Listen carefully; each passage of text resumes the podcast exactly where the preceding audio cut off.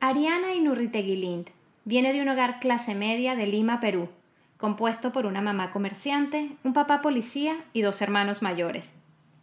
Cuando nació, el 21 de noviembre de 1972, los médicos y la biología le identificaron como niño, y como tal sus padres le llamaron José Antonio. Nadie se llamaba Ariana en el hogar de la familia Inurritegui Lind en aquel entonces. Sin embargo, para respetar su identidad de género, ese es el nombre que utilizaré, incluso para contar sobre su infancia. Solo toma en cuenta, mientras escuchas la historia, que durante ese tiempo Ariana era percibida como un niño, al que todos llamaban Toñito. Cuando era pequeña, como seguramente hicimos muchos de nosotros, Ariana esperaba la oportunidad de que sus papás no estuvieran por ahí y se iba al cuarto de ellos para probarse sus cosas, solo que ella prefería las cosas de su mamá. En ese momento me gustaba sobre todo probarme los zapatos. Eh, me gustaba probarme los zapatos y, y, saber que, que, yo me acuerdo que me quedaban grandes. Entonces, este, anhelaba que, que llegara el size, que, que, que, crezca rápido para poder llegar al zapato de mi mamá y poder este, ponerlo, ponérmelo bien, ¿no?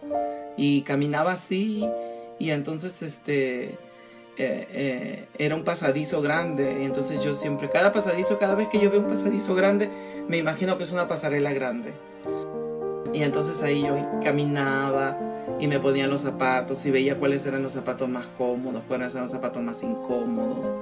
Ah, este, daba la vuelta y aprendí a caminar en tacos. ¿Y te, te vi ahí en algún momento alguien, tus hermanos o alguien? ¿Qué te decían? Bueno, um, algunas veces, por ejemplo, algunas veces cuando mi papá y mi mamá eh, este, recibían amigos en la sala, entonces yo me quedaba sola mirando en el cuarto de ellos.